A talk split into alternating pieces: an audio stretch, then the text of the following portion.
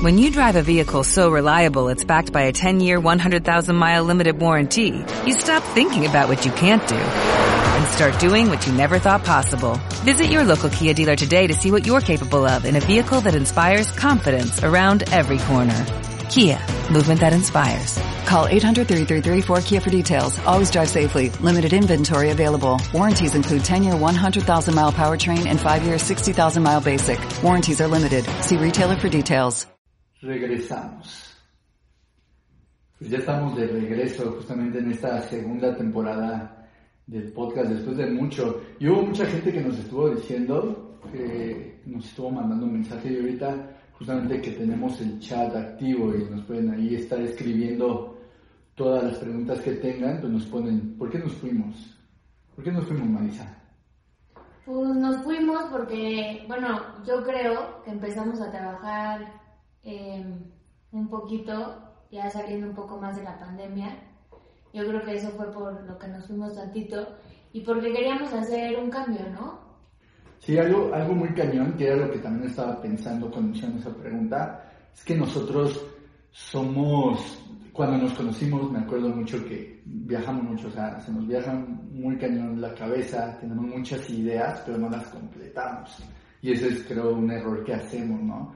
Pero por eso estamos de regreso, para que ustedes sigan disfrutando de estas pláticas y que conozcan más de la fisioterapia. Entonces vamos a estar teniendo invitados posteriormente eh, con diferentes temas, con diferentes experiencias, también deportistas en este lado. Pero hoy vamos a hablar de un tema que más nos interesa, ¿no? Esto del movimiento. Entonces, Marisa, ¿para ti qué es el movimiento? Pues yo, a mí no me gusta catalogar el movimiento nada más como que mucha gente, yo creo que confunde el ejercicio con el movimiento. Y yo creo que lo que tenemos mucho en común tú y yo es que sabemos que el movimiento puede ser cualquier cosa, eh, bueno, cualquier movimiento que hagas que te lleve de un lugar a otro.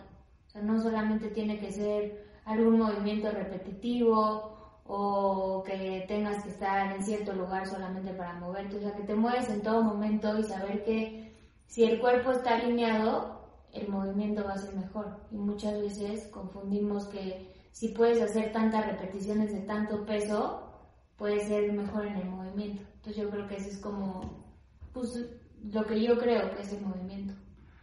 Como también lo que luego dicen muchos los pacientes, ¿no? De, sí me muevo y les preguntan, ¿qué es lo que haces? Salgo a caminar media hora y dices, ese no es un movimiento, o sea, como que también siento que es justamente explorar tu cuerpo, ¿no? Y eso es lo, lo más importante, que, que cuando empecé yo a hacer todo este movimiento, y muy seguro también tú lo pasaste, pues no, no fue tan fácil, ¿no? Y lograr hacer cosas que luego nos ponían a hacer o, o en los cursos que habíamos ido y que se movían y tú decías, ay, yo quiero lograr esto, pues no, no es nada fácil, pero lo, lo principal es como explorar, ¿no?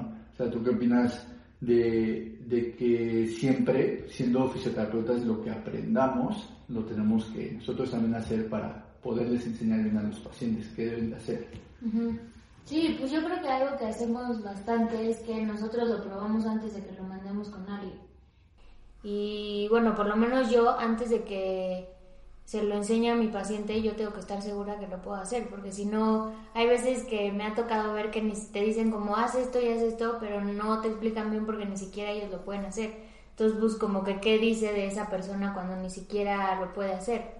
Entonces, este, yo creo que hay como mucha relación entre si tú lo puedes hacer quiere decir que mejoraste en tu movimiento, pero muchas veces, aunque seamos fisios o que sea la gente que haga ejercicio, así hay muchas deficiencias que tenemos por la vida que llevamos cada quien. Está cañón. Yo me acuerdo cuando empecé a poner mucho esta onda de movilizar las caderas para mejorar una función a nivel de control motor lumbar, o sea que se mueva bien y los músculos actúen bien.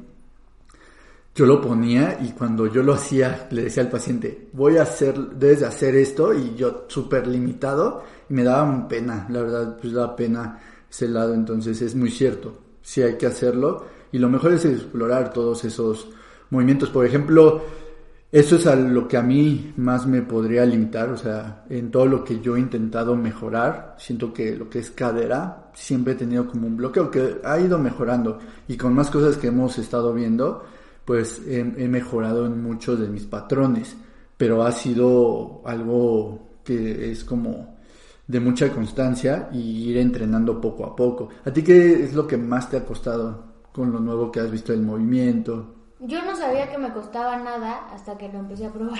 O sea, me empecé a dar cuenta que igual, yo creo que los dos tenemos como algo en la cadera que no creo que sea nada más de nosotros dos. O sea, lo que hemos hablado de lo de los zapatos sí afecta muy cañón en la cadera. Y lo que me impresionó, lo que me impresionó, perdón, de lo que me di cuenta es que cuando, cuando corría antes, o sea, yo te contaba que cuando corría antes con tenis y esto, este, me dolían horrible las piernas. O sea, siempre acabando de correr, neta no las aguantaba, y, pero estaba dispuesta a seguir corriendo porque pues me sentía bien, como que en la parte mental, pero la parte física me dolía horrible y como que me causaba mucho conflicto que era fisio y que no sabía cómo quitarme el dolor de las piernas.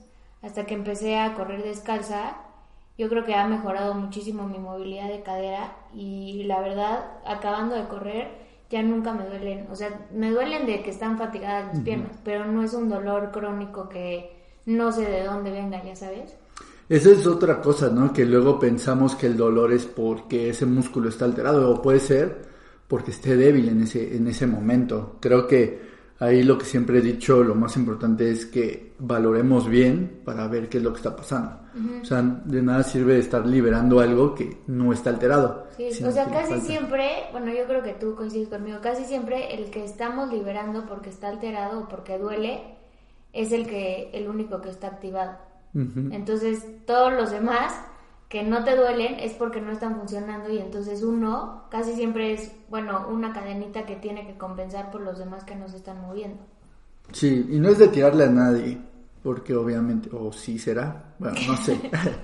Pero hoy en día ya hay mucha gente que ya hasta hemos visto que en Instagram ponen que el ejercicio lo es todo, ¿no? O, que ya quieren hacer todo esto de las terapias activas, pero siguen utilizando mucho lo pasivo y siguen dando como este, terapia manual en esas zonas que pueden estar activas. Y el error yo siento que es eso, que no se evalúa bien y entonces no sabemos qué es lo que está pasando en realidad con ese con ese músculo. Y, pues, y más por lo que todo lo que hemos estado viendo, o sea, está cañón este el lado de que el movimiento es que todo el tejido va a trabajar eh, como ayuda. No, no es que veamos todo por separado, que luego lo veíamos en un, no sé, como libro de anatomía, que se podía ver como músculo y lo veíamos de color rojo, tendón de color azul o, la cápsula azul, nervio amarillo, ¿no? Pero si nosotros hiciéramos una disección de ese cuerpo, a la hora de abrir, pues todo es una matriz extracelular, todo se une y por eso es importante moverlo, porque imagínense si no se mueven, pues todo se hace más rígido. Y poco a poco que dejamos de hacer cosas y por eso nuestro cuerpo se adapta. Y ese es uno de los principales problemas, ¿no? De que dejamos de hacer cosas ya la articulación ya no hace lo mismo que como se estaba moviendo y por eso presenta limitaciones. Sí, yo le, bueno, ahorita estoy muy metida en estos libros y en estos temas de la evolución del ser humano y justo sale hasta qué punto estamos evolucionando los humanos, o sea, hasta qué punto es una evolución normal. O sea, antes podían hacer cualquier tipo de movimiento porque siempre estaban en movimiento, o sea, no es como si se paraban a ver la tele o a trabajar o lo que fuera siempre se estaban moviendo. Entonces las caderas, por decir un ejemplo, de las mujeres eran muy anchas. Y ahora que somos más sedentarias eh, y hemos cambiado la forma en la que vivimos, nuestras caderas se han vuelto más estrechas. Entonces lo que ha hecho eso es que por eso ahora tenemos más problemas las mujeres para tener hijos. Y es algo que no nos habíamos dado cuenta. O sea, como que ya es muy fácil que te digan como, ah, pues ya te vamos a hacer este una ¿Cómo se llama? ¿Cuál? Cuando te abren. ¿Una cesárea? Una cesárea. Programada el día que tu hijo va a nacer. O sea, imagínate el impacto que es eso para un bebé.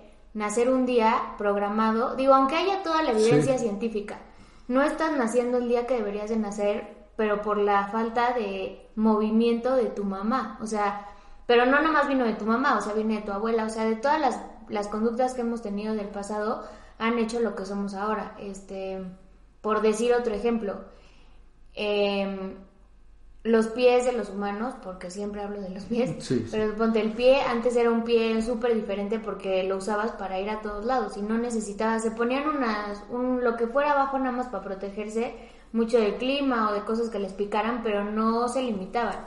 Empezaron a limitarse cuando empezamos a ser más sedentarios, para que se viera bonito o porque ya estamos todo el tiempo sentados, entonces nada más quieres que se te vea bien el pie, pero no te importa si se mueve bien o no. Y esto, pues obviamente por eso se causa más lesión, porque si no te estás moviendo como una persona normal y al día siguiente corres 10 kilómetros, 15 kilómetros, pues obviamente es un impacto cañón para tu cuerpo y ahí viene la lesión. O el otro lado, ¿no? De que cuando éramos niños el hecho de, de, la, esta forma de explorar las cosas o cuando teníamos un juguete en la mano y se nos caía, ¿qué hacíamos? Pues bajábamos en una sentadilla profunda y en ese tiempo, pues todo ese tipo de cosas de explorar los movimientos, pues éramos móviles completamente. No es como muchas veces dicen que por forma hereditaria perdemos estas como, o sea, perdemos esta movilidad y empezamos a tener limitaciones. No va de ahí, sino es porque no lo, lo dejamos de hacer o como dicen muchos, ¿no? yo algo que a mí me gusta siempre decir, algo que hace doctor Perry Nicholson, es que dice, para entender lo que ahorita está pasando en tu, en tu cuerpo, deberías de regresarte a lo que pasó, qué te pasó a los tres años de edad, ¿no? Que desde ahí puede ser un punto importante. Por ejemplo, yo tengo mucha limitante también en lo que es hombros, y, y yo me acuerdo que nunca lo, o sea, de chico nunca me gustaba hacer un pasamanos. O sea, como que me daba cosas un pasando manos. Y el otro día en que estaba como haciendo un poquito de ejercicio, barras y todo, intenté hacer pasamanos y a la hora de hacerlo siento algo raro. O sea, no es como algo muy estable, no se siente ahí como algo en la, articulación como que no está adaptado y empieza a compensar de otras maneras. Pero ese tipo de cosas son lo, lo, que ayuda, como explorar, como el movimiento, ver lo que está haciendo y desde ahí puedo decir que como no lo hacía antes, ahorita me cuesta trabajo Sí, como que estaría padre ver, no sé qué te decía tu mamá, como de no te subas porque te vas a caer. O sea, tal vez ese tipo de cosas que a mí me pasa con mis sobrinas, de que me da miedo que exploren cosas porque me da miedo que se vayan a caer. Pero yo las he visto que se caen y no les pasa nada. Entonces yo creo que tal vez, imagínate que tu mamá de chico te dijo como, oye, no te estés subiendo ahí porque te vas a caer. Pues nunca te subiste y nunca hiciste esa fuerza que normal podrías haber hecho. No, y, está muy cañón. Desde ahí yo siento que parten muchas cosas. Y ahorita de lo que hablabas, como ese tipo de partos, que la verdad no me acuerdo este tipo de partos que ahorita lo manejan, no sé si tú, tú sepas, y si no, ahorita los que están justamente en chat, si alguien sabe, nos puede escribir. Es que hacen como algo, un parto muy, muy naturalizado, ¿no? En donde eh, no solo es este hacer la cesárea y que salga el bebé ya, sino hacen un hueco y inducen a que el bebé haga como este reflejo de que sale, porque eso también es importante. Pero es que se, perdió la capacidad, o sea, ahorita lo que dijiste, el, eh, muchos doctores lo usan, ¿no? De que vamos a hacer todo el proceso lo más natural posible, eso no es natural, o sea, lo más natural sería que tuvieras un hijo, y si no, o sea, si nos basamos de verdad en lo que para lo que está hecho este, la humanidad, eh, debería de ser la ley del más fuerte. Si no puedes tener hijos, pues vas quedándote atrás, vas quedándote atrás. Y eso es lo que estamos llevando, pero ahora la ciencia ha cambiado tanto que después yo creo que ya ni vamos a necesitar estar embarazadas, o sea, ya vamos a poder tener un bebé por afuera y nació el día 26 de enero y ya vas por tu bebé, o sea, yo creo que para ese lado vamos, pero ¿qué estamos dispuestos a hacer? O sea, ¿qué, yo creo que qué tan mal estaría ese bebé saliendo de otro lugar que no fuera su mamá. O sea, que sí se va a poder, o sea, lo estamos viendo cosas fácil, o sea, todo lo que como que a veces se oye, cuando hablamos de cosas de parto y así se oye muy extremo, pero pues es que eso hicimos con muchas cosas, con la ropa, la ropa nos limita muchísimo el movimiento. Yo también lo hacía, o sea, no estoy diciendo que no, pero desde que me di cuenta, la verdad trato de usar ropa que me deje moverme todo el tiempo, o sea, no tener que limitar mi movimiento porque la ropa no me deja moverme, o sea, eso es algo que ahora que lo digo me trauma, pero en ese momento ni siquiera lo pensaba. Es que está cañón. Es lo que pasa y lo que tú muchas veces dices, ¿no? Hasta el mismo zapato, el calcetín. Ok. Ahora imagínense, ahorita todos los que nos están escuchando, que tienen una limitante. Ok. Puede ser que desde su pisada no tengan buena movilidad de tobillo, no tengan movilidad del mismo del mismo hombro, que ocupen como un segundo escudo. O sea, ya que tienen ustedes la limitante en la articulación, ustedes ponen un segundo escudo limitante también, que puede ser la ropa en, en cuestión de los pies, los calcetines, los zapatos. Entonces, le estás mandando más limitante y por eso no sales de esa limitación. Eso es lo, lo cañón. Sí, es como como una pastilla que te dan. O sea, no lo pensamos así porque no te la estás tomando, pero ejemplo, te dan una pastilla porque tienes déficit de hierro y vas y te la tomas todos los días, no te das cuenta hasta qué punto ya estás bien de hierro y tú te la sigues tomando, entonces haces que tu cuerpo ya ni siquiera lo produzca o ni siquiera lo pueda sintetizar, por decir un ejemplo. Entonces tienes como ya el hierro que te tomas, ya pues, pero tu cuerpo ya ni siquiera lo va a producir. Algo que querías ayudar en ese momento, ya después lo jodiste porque no nos damos cuenta de eso.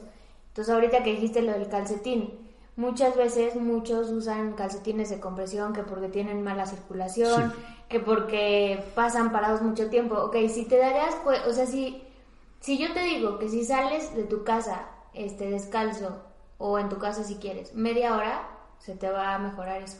Pero no estamos dispuestos a hacerlo. Es más fácil ponerte el calcetín entonces, eso es una discapacidad, o sea, tener mala circulación es una discapacidad que hiciste por cosas que no quieres hacer, porque no te quieres salir de tu normalidad o de tu zona de confort.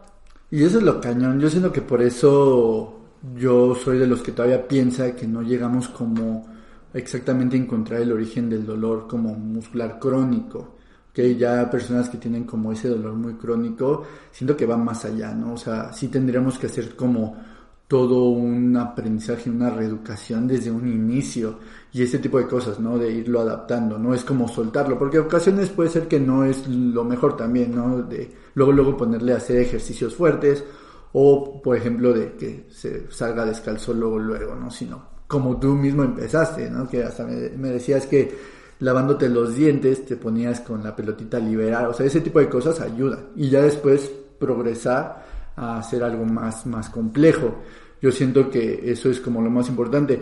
Y justamente ahorita de lo que estás hablando para también no desviarnos, porque luego hacemos este tipo de cosas, nos desviamos súper cañón de, los temas. Yo siento que sería eh, importante hablar eh, o empezar desde este punto de partida del movimiento con lo que estamos hablando desde el nacimiento, que desde ahí puede venir todos estos problemas. O sea, tú estarías a favor de no sé si has visto estos videos de papás que ya ponen como al bebé en una cama que no, que esté completamente en el suelo.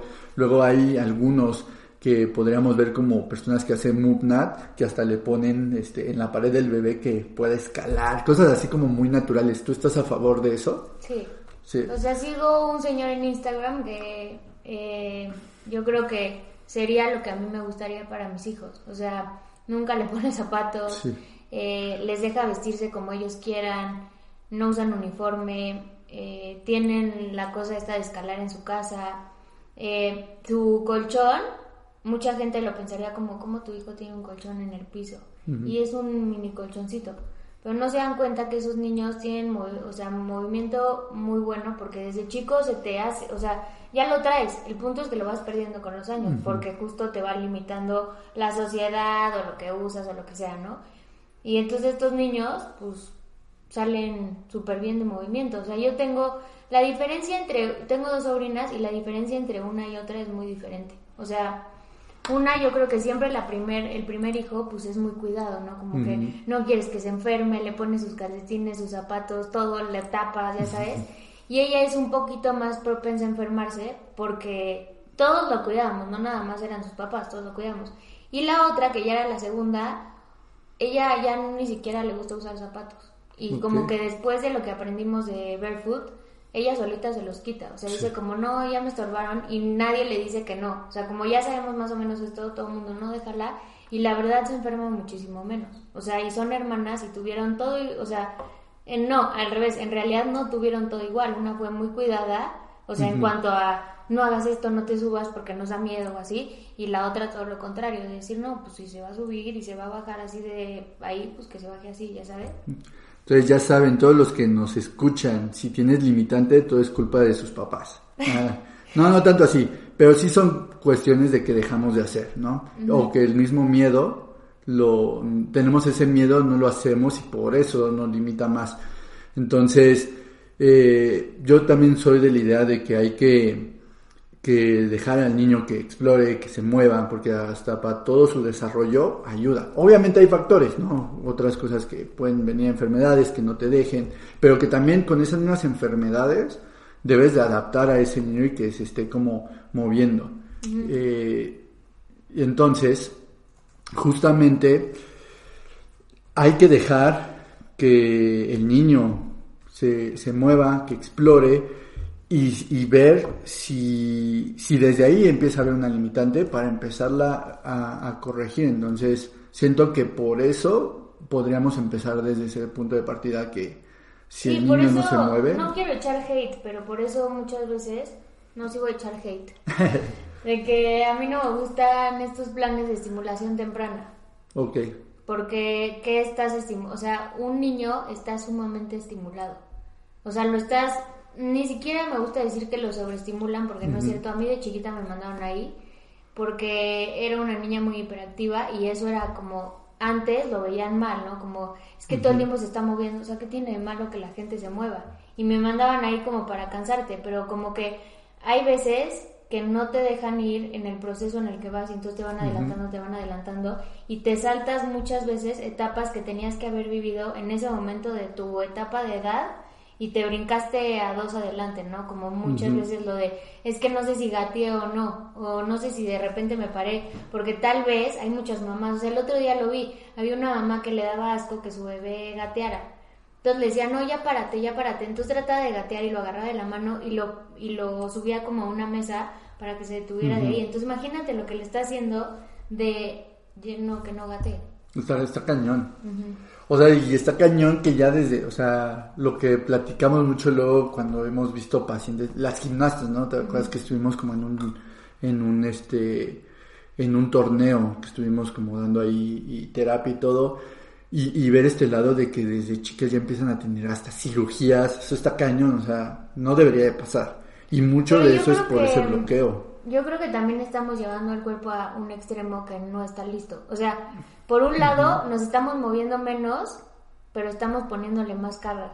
O sea, eso está impresionante. Como las gimnastas, ok, entrenan mucho, pero luego cuando ya no están entrenando, pues seguro están viendo la tele o el otro día te acuerdas que vimos que una traía unos zapatos que no debería de usar una niña de esa edad. Exactamente. Porque justo es el proceso donde estás creciendo y te está limitando todo. Entonces imagínate, es gimnasta, pero saliendo de la gimnasia usa ese zapato que es como traer una bota de ortopédica. para que después se vaya a su casa es como no tiene sentido lo que estamos haciendo. O sea, los zapatos que están saliendo ahorita de si corres con estos zapatos vas a bajar cuatro 4% tu velocidad. Ok, la bajas 4%, pero ¿a costo de qué? O sea... Está cañón.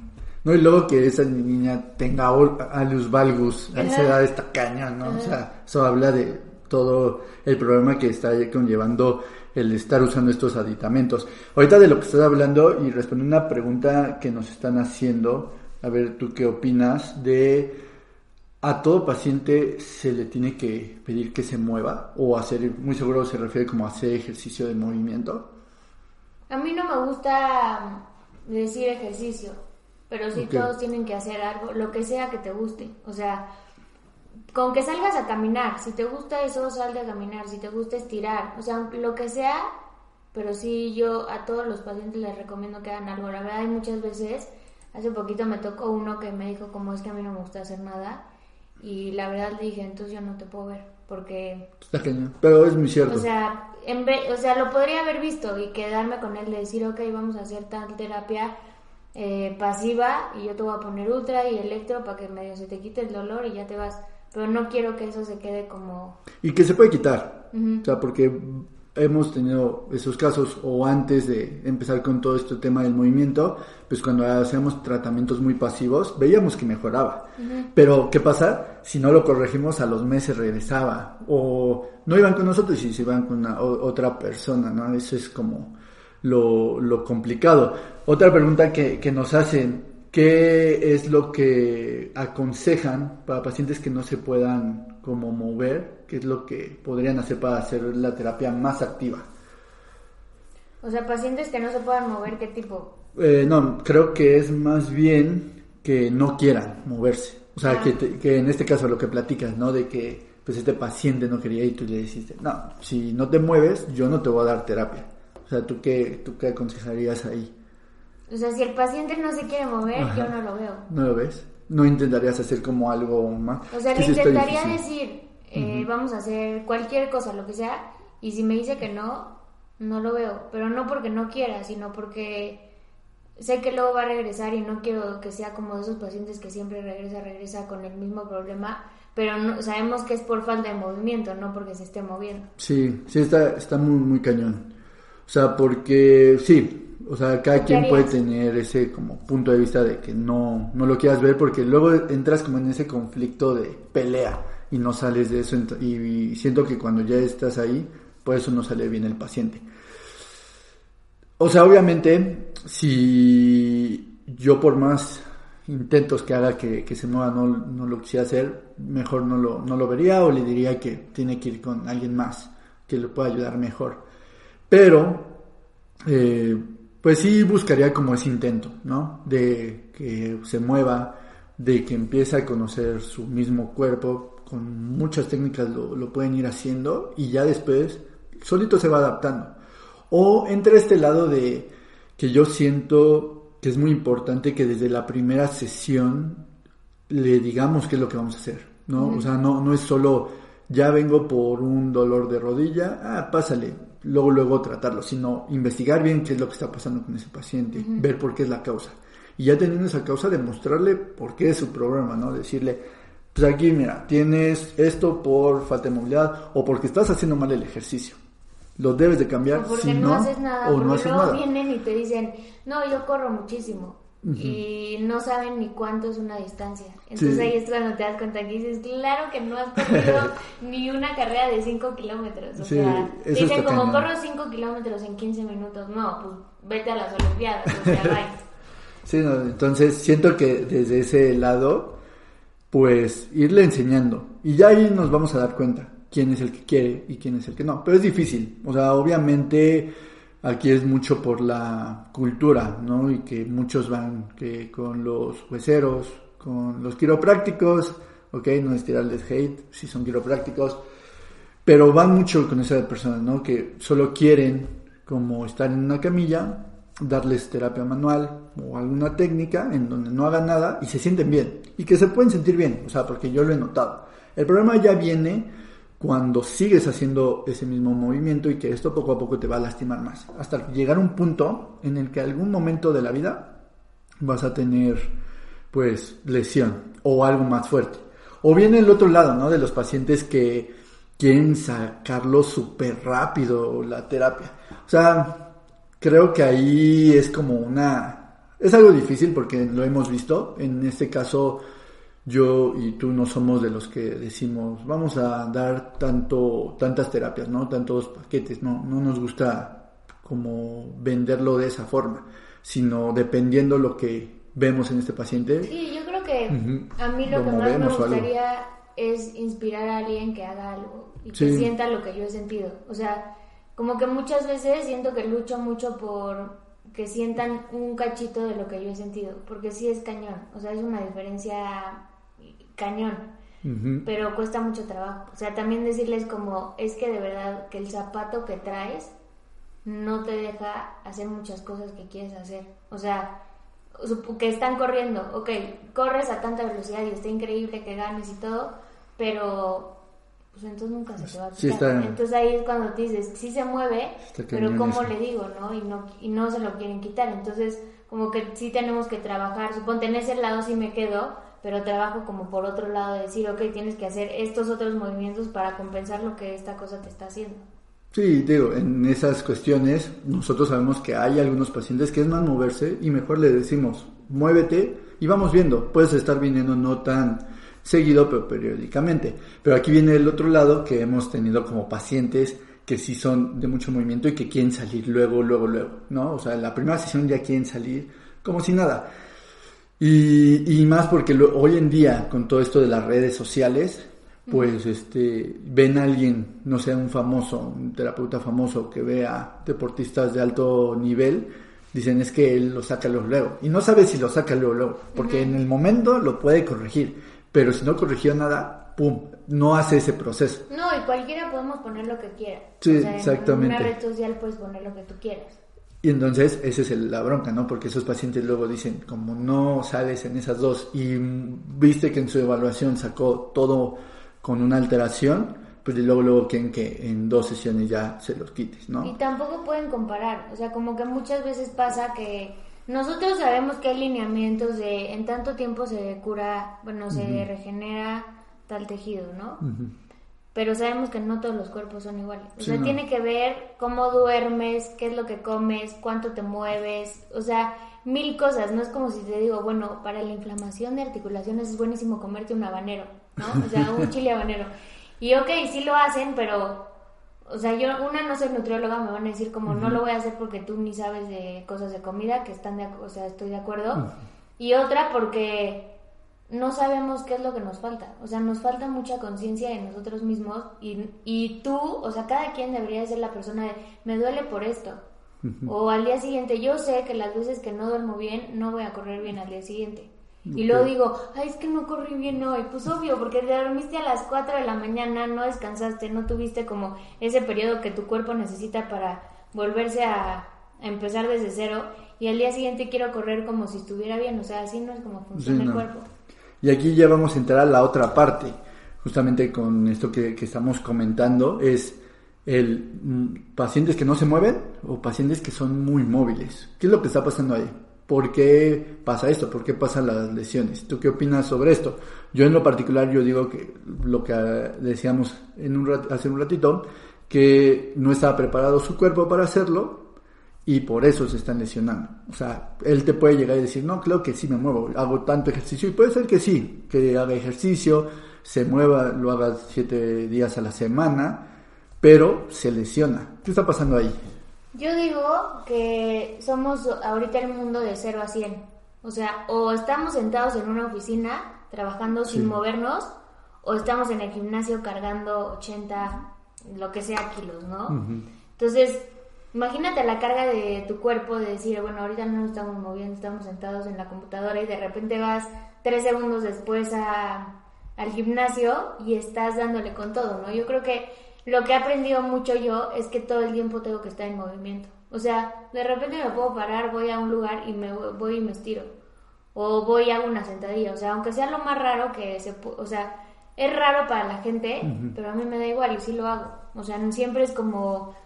Trato de buscar el momento de sentarme en el piso o acostarme en el piso. Ok, O sí. sea, que la gente dice como, no, ¿cómo me voy a acostar en el piso? Pues, ¿qué tiene? O sea, Eh, Y eso está cañón, porque justamente cuando yo he tenido pacientes que son muy sedentarios y les digo es que se deben de mover y les pongo a hacer cosas como, eh, les pongo todo un programa, no, no solo es como el programa de, de, de movimiento, de ejercicio, esa rutina, sino también les pongo un planteamiento de sus actividades de la vida diaria, ¿no?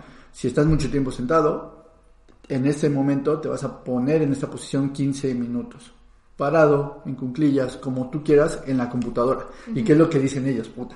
O sea, no, no lo puedo hacer. O sea, o les da miedo. Pero que es algo real, que ayuda o les mucho. da pena. o les da hay pena. muchos, hay muchos que me dicen, no, no voy a, no puedo hacer eso porque tengo al lado a muchos. Sí, ¿Por qué claro. no en vez de normalizar estar sentado en la compu como robotito, por qué no normalizar? Hay en unos lugares que ya lo hacen, Sí. que ya tienen como se han dado cuenta que la gente está más feliz y, y es más productiva cuando hay más movimiento, en vez de cuando están como pues en un mismo lugar solos, sí como que deprime. No, y es que imagínense, obviamente en ocasiones cuando llegan pacientes no los vamos a entender tanto porque puede ser tanto el dolor que nosotros no podemos decir, ah, sí te entiendo, pues no, porque él lo está, lo está sintiendo en ese momento. Pero eh, lo que sí podemos ver es que si hay dolor, ¿qué es lo que pasa con nuestro cuerpo? Estrés, más estrés, más carga.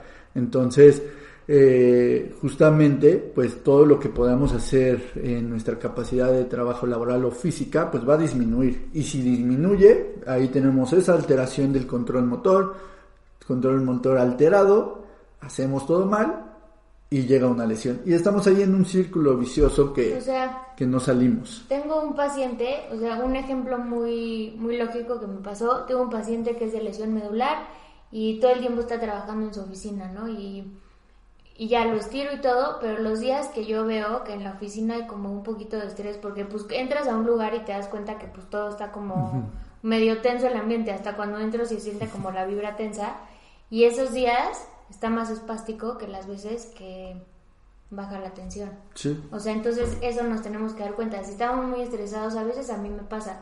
A mí el estrés se me baja con movimiento. Sí, y, se ha visto en muchos estudios que muchos problemas reumatológicos, fibromialgia y todo esto, pues piden más movimiento. O sea, que hasta el mismo ejercicio cardiovascular ayuda y nivela todo, todo eso. Entonces, ahí tienen la respuesta. Por eso hablamos mucho de que el movimiento es, es muy importante. Y si en el caso de que te mueves, eh, duele, pero y si te mueves mucho es porque algo estás haciendo mal. Y ahí lo mejor es tener esta conciencia de prevención. O sea, ahí es otro punto, ¿no? Los fisioterapeutas no estamos nada más para tratar el dolor, sino te puedes acercar con un especialista y decir, quiero mejorar mi capacidad, valórame. Y valorando, vienes, te ve todo lo que estás haciendo mal y así prevenir futuras lesiones. Que si eres deportista, habrá factores como externos que pueden producir esa lesión, ok, lo tenemos, pero que los factores internos no sean los que te están produciendo, porque ahí es donde disminuye más tu capacidad y tu rendimiento. Los externos se pueden prevenir, pero en ocasiones un traumatismo o algo, no sabes, ¿no? ¿Qué es lo que está pasando? Pero si los internos son los que están eh, ahí empeorando todo o están en, en, la primera instancia, es algo que está haciendo mal tu cuerpo y por eso te vas a seguir lesionando. Entonces, eso es como otro punto importante. Eh, vamos a leer un poquito de las preguntas que te parece. Vamos a ver justamente esta pregunta que nos dicen, eh, ¿por qué quisiste ser fisioterapeuta? Un poquito desviándonos de, del tema de, de movimiento. No, pues yo quise ser fisioterapeuta porque em, siempre me ha encantado mucho el tema de salud y movimiento. Bueno, antes lo veía mucho como deporte, siempre me ha gustado mucho el deporte, pero cuando lo empecé a ver como pues ya una carrera, fue porque me gustó, porque dije, si puedo juntar las dos cosas que más me gustan, pues por eso lo voy a estudiar. Y claramente ha sido un proceso súper raro y, y, ha cambiado muchísimo de como las clases a lo que ahorita es, ¿no?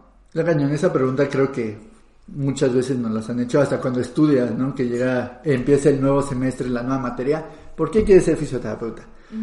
eh, pues yo sí les podría decir en ese sentido que siempre me ha gustado lo que es la salud, pero lo que más me gusta de la, de la fisioterapia es como ese acompañamiento del paciente, no es solo el te diagnostico y vete a tu casa, sino cuando se lesionan y están y dejaron de hacer algo que más les gustaba, como que lo acompañes y ver que lo mejore, eso es como lo, mejor que me, que me, puede estar pasando, ¿no? Es lo, lo, mejor que puedo estar viendo en esos pacientes que mejoren y regresen a hacer todas esas actividades. Entonces, en ese lado creo que por eso escogí lo que es fisioterapia, pero que ha cambiado nuestra mentalidad, obviamente. O sea, antes sí podríamos decir que cuando salí, empecé a tomar certificaciones, quería como eh, agarrar el mundo, siempre buscando tener más, más, más, hasta llega un punto en el que dije, estoy tomando muchas y no sé si la realidad es que eso funcione. Entonces ahorita porque siempre hay una que te dice, buena y esta no tanto. Y justo la tomaste la semana pasada y la semana pasada te dijeron otra cosa y entonces va cambiando. O sea, yo creo que eh, tienes que agarrar, agarrar como tu propio camino. De decir qué es lo que te gusta y lo que sientas en el corazón que es honesto. Porque sabemos que en todo en el mundo nos quieren vender muchísimas cosas. La ropa, todo. Entonces como que saber, ¿no? También ser inteligentes y decir, oye, esto sí sirve y esto no no es como me lo están vendiendo. Y que no se sientan mal porque luego podrían escuchar algún hate de algo, ¿no? O decir nosotros que eso no funciona, pues no se lo queden, o sea, lo pueden seguir utilizando. Solo lo más importante es hacer que el paciente se mueva y justamente progresarlo bien para acompañarlo a que esa, esa misma, ese mismo tejido se adapte y pueda hacer todas las cargas que antes hacía. Porque si ahorita nos planteamos en qué es lo que no funciona, en lo que sí, hoy en día también eso con las redes sociales que ya lo han podido ver, como que tomas el curso, ¿no? Y ya dices, uh, ya tengo este curso, no sé, de vendaje neuromuscular y en eso una persona que es muy famosa en lo que es este redes sociales hace una publicación de por qué no funciona el kinesio, ¿no? Y entonces tú dices, ¿qué? Y, pues sí te baja un poco, ¿no? Entonces, está bien que lo hagan. O sea, yo no estoy en contra de toda esa gente que también hace ese tipo de post y menosprecia todo. No, está bien, es, es padre también. Como que ha estado padre. Yo creo que cuando estaba en la carrera no, yo no veía muchos posts eh, de gente que subía cosas. Ok. Pero ahora me he dado cuenta que, que ayuda. O sea, ayuda a decir como, ah, puede que este cuate que dijo esto, puede que tenga razón o no. Pero pues ya sabes, como que sí, pues siempre puedes encontrar el artículo que va en contra del que puso eso. Siempre. O sea, siempre hay un uno que está a favor y otro en contra. Ahorita con lo del barefoot. Sí. Me ha tocado muchas personas que me dicen, no, es que eso no sirve. Ok, entonces siempre van a encontrar otro libro igual de grande que el que yo tengo de por qué tienes que usar ese tenis. Entonces siempre va a haber una dualidad muy cañón. El punto es ver cada caso es diferente porque cada cuerpo cambia. Y está cañón porque casi casi con todo lo que se publique, todo lo que puedes ver o tomas, pues podríamos decir que la fisioterapia es placebo. Y eso está cañón. Y los pacientes ya muchas veces llegan contigo como, es que yo vi esto y entonces eso no sirve. Y entonces ya cuando lo tienen en la cabeza y tú se lo estás haciendo, sabes que la mente es tan cañona que ya aunque se lo hagas y sea la mejor técnica que tú conoces, sabes que no va a funcionar en ese paciente y la tienes que cambiar. O sea, eso está cañón. Que hay mucha información que la gente ve y entonces ya llega metido en una cosa y no lo puede sacar de ahí. Y de verdad el cuerpo ya está puesto para que no lo deje salir de ahí. Entonces no puedes verlo. O sea, si yo estaba pensando ponerle tape a un paciente y ese paciente dos días antes, me, o sea, vio un post de un cuate que puso que el tape es una estupidez y que no sirve, y viene aquí, le empiezo a poner el tape y me dice, no, eso no sirve, no le va a servir, aunque ponga el mejor tape del mundo. O lo acostumbras también a eso. Es que es difícil ese, ese lado. Entonces, siento que lo mejor es escuchar al paciente y tú saberte expresar. Ya para los que están iniciando en este mundo laboral, pues siempre recuerden escuchar todo lo que les dice el paciente, porque también puede venir desde ahí el punto de vista de que ya ha tomado sesiones en otros lados y que te diga, es que el calor no me funciona o me empeora el dolor. ¿Y qué es lo que haces? Le pones calor o le pones ese tipo de ejercicio. Siempre escuchen a los pacientes, siempre vean, pero también viene ese lado que también los mal acostumbramos.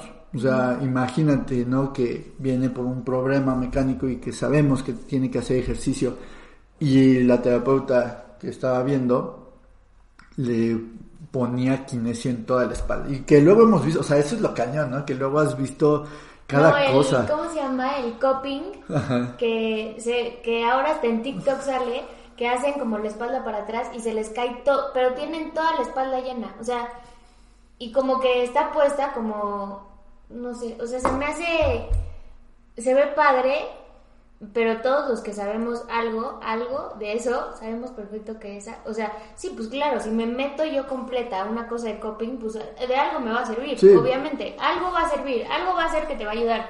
Y por eso cuando vas con esa persona te dicen, no, te conviene esto, te conviene esto, te conviene esto. Cada quien, cada cuerpo es diferente y por eso todos tenemos que darnos cuenta de qué es lo que estamos haciendo. Y en ese lado tengan cuidado, no malacostumbren, porque por eso luego los pacientes no salen. O sea, imagínense que este paciente llegue contigo porque sigue con el dolor y no se sienta bien si no tiene el kinesiotape. O sea, eso está cañón. Es que es lo que te digo, pierden la capacidad de que su cuerpo se recupere por siempre estar usando el mismo tratamiento. Sí, y lo limita. O sea, es una limitación, como lo estábamos hablando con él, con los mismos calcetines, con el zapato, con la ropa ajustada. Entonces, es, es cañón. Entonces, ya iniciando este punto, vamos con otro, que, es lo que está pasando hoy en día, ¿no? En el lado de las redes sociales que ahorita estamos hablando, ya hay mucha gente que dice, muévete, ¿no? Haz ejercicio. Y luego ponen a hacer videos de eh, ejercicio. ¿Tú qué opinas de eso? Yo lo hago. Ok. Yo pongo, pero no, lo que me he dado cuenta es que una vez puse uno de movimiento dinámico Y es el único que he puesto como que este está el movimiento, porque a mí no me gusta usar la palabra ejercicio. Este, y los otros que he subido es lo que a mí me ha funcionado, para ver si alguien me busca para que busquemos juntos algo que a esa persona le funcione, no que le quiero poner lo mismo que yo hago, porque no. O sea, no puedo poner de repente a un paciente a hacer lo mismo que yo hago cuando yo me tardé seis meses en hacerlo. Y tienen que entender que lo que yo he llegado a hacer ha sido muchísimo esfuerzo. O sea, no es de un día para otro, pero estuve dispuesta a decir, quiero tener tal, tales metas y me tardé mucho, pero es que así es todo. O sea, dejar de tener como ese placer instantáneo que te da cualquier cosa. O, el hecho de justamente ponerlo ahí en la misma publicación, ¿no? O sea, esto es para esto, ayuda o esto me funcionó a mí si lo quieres hacer y que te inspira está increíble ajá o sea está, está, increíble que puedas inspirar a alguien a que se mueva ok y si se lesiona, ok, luego lo podemos arreglar, ¿no? Más o menos. O sea, nada más no llegues cuando ya no puedes mover la espalda. O sea, en el primer momento que te duele algo, quiere decir que algo estás haciendo mal o que tu cuerpo no está listo para tal movimiento, pero que sí se puede hacer. O sea, la persona que te diga, no puedes hacer eso, está mal. No, y es momento de cambiar de, de terapeuta. En ese caso, cuando ya te limiten a hacer algo que más te gusta. Sí, que yo tuve, ¿te acuerdas que te conté que un doctor me dijo, no, pues es que tú no sirves para correr?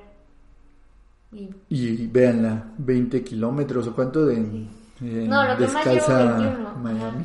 Está cañón. Pero todas esas cosas que dicen, nunca dejen que nadie les diga que no puedes hacer algo. O sea, es como la única cosa que yo creo que sirve cuando quieran empezar a hacer cualquier tipo de movimiento, por no decir ejercicio.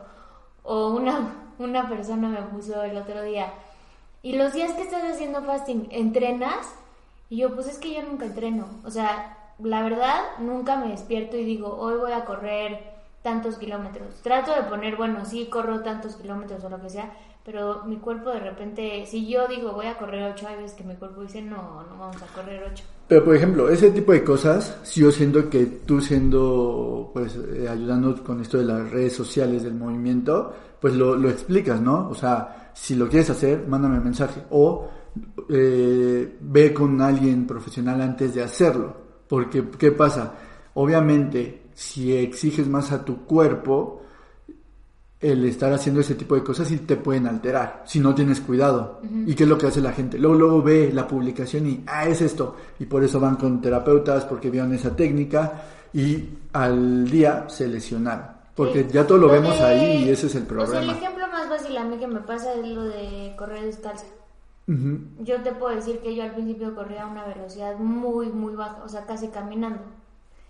Y la gente no vio eso, porque pues si son nuevos ya no vieron cómo empecé yo. O sea, sí cuesta trabajo, pero el punto es que estuve dispuesta a tener muchísima paciencia y hasta ahorita estoy dispuesta a sacrificar velocidad por dejar de tener lesiones. No, y, justamente yo lo, lo viví una vez, que una vez nos fuimos a correr reforma descalzo sí es muy diferente. Pero me di cuenta de que no hay como algo que te lesione o cosas así, ¿no? Que, muchos decían, no corras descalzo porque te va a, lesionar. Lo quise explorar y todo, y todo salió bien. Obviamente no iba a ser, que también es ese error que ven en las redes, de que ya lo quieren hacer, corren, se echan 18 kilómetros y no lo habían hecho antes y por eso, obviamente, pues ahí sí va a haber problema. Entonces, siento que este lado de, del movimiento que ahorita ya se está dando en todo lo de las redes sociales, esta nueva forma de pensar que la fisioterapia activa eh, es lo mejor, debemos de tener cuidado con eso, porque ahorita en estos tiempos y con todo lo que estamos viviendo de la pandemia han habido muchos casos de más lesiones y que han llegado más lesionados por ese tipo de cosas. No, y me ha pasado mucho que cambian mucho su cuerpo de haber estado de cierto peso, de sobrepeso, a un peso que les gusta y que tienen buen cuerpo, pero no tienen la mejor postura y les duele todo, cuando antes no les dolía nada. Entonces, como es que me dolió por el ejercicio, y es como no, o sea, no fue por el ejercicio, fue porque hiciste demasiado en poco tiempo y pues es normal. O sea, yo la primera vez que corrí, me acuerdo perfecto cuando ya lo he contado de la caminadora que llegó a mi casa, y yo dije, no, pues estoy chava, yo sí puedo correr, y me puse a correr una hora y al día siguiente me dio calentura y vomité y todo. O sea, Pues porque siempre me la vivía comiendo papas, ahí de huevona, o sea, no hacía nada y de repente me puse a correr una hora y me dio calentura al día siguiente. Sí, O y es que es un mecanismo normal del cuerpo que luego se defiende porque está adaptado y se adaptó esto por tantos años que es lo que lo genera la disfunción y es lo que hablamos, ¿no? O sea, como dejaste de moverte, la articulación se debe de adaptar de algún modo y por eso se hace más rígida, por eso se deja de mover. No hablamos tanto como de una contractura, porque ahí pues sí cada quien tiene como ese pensamiento de que si no, si existen o no las contracturas, pero lo que estamos seguros es que ese tejido está alterado, lo dejamos de mover y por eso está rígido, ¿ok? Uy, el tema de las contracturas. Sí, ese es de los temas que vamos a estar hablando luego en otros capítulos, porque Sí, es súper largo. ser, el tema de la contractura puede ser un capítulo completo. Comple- Porque sí. mucha, muchos pacientes ya llegan contigo de, bueno, luego lo, lo comentamos bien, pero el, es que tengo una contractura. Ah, o sea, ¿qué es una contractura? O sea, si yo doblo mi, o sea, ahorita mi codo, ahorita se está contracturando. Eso es una contractura. Está cañón. ¿No? O sea, sí, es un tema muy largo, pero por eso no pierdan todas nuestras transmisiones del podcast y, y, o justamente iniciando esta segunda temporada que ya nos van a poder ver en YouTube. Entonces, no, no se los pierdan, vamos a tener, como les digo, justamente diferentes invitados. Y otra cosa, antes de eh, seguir contestando preguntas de ahorita de los que están haciendo, eh, vamos a estar haciendo la invitación por nuestras redes sociales en arroba clínica-tm para los que quieran unirse en estas pláticas vía Zoom. Con los invitados que tengamos, nos deben de mandar como sus datos y nosotros lo- los invitamos con este código Sí, no para que puedan que verlo. ser- hay que, es importante decir que no tienen Sí, que no, ser no ser ser. cualquier persona que le guste Guste movimiento. cualquier cosa.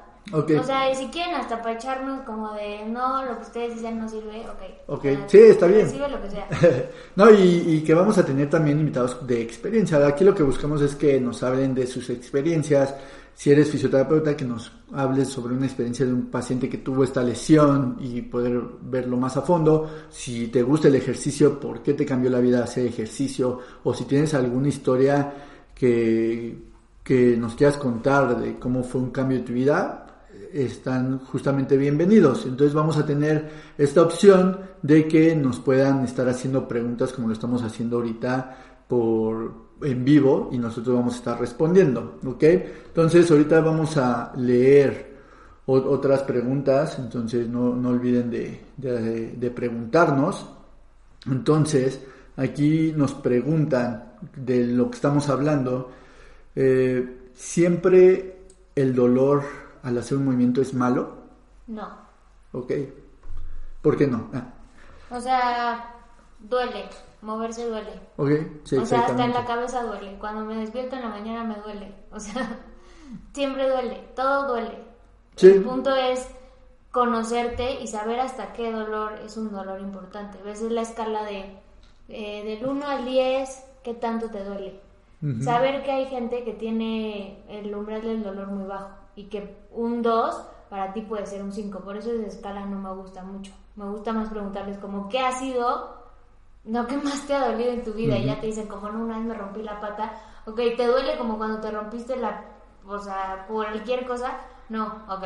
Entonces no estamos en ese nivel de que no aguantas, ya sabes. Pero ese es un punto importante, ¿no? Que ahorita también está viendo que nos hacían esa pregunta, eh, ¿cómo saber cuando un dolor es este, importante? Pues todo va a ser con los síntomas. Y con esas mismas escalas nos pueden ayudar a ver si algo que hicimos, si generó algo mal.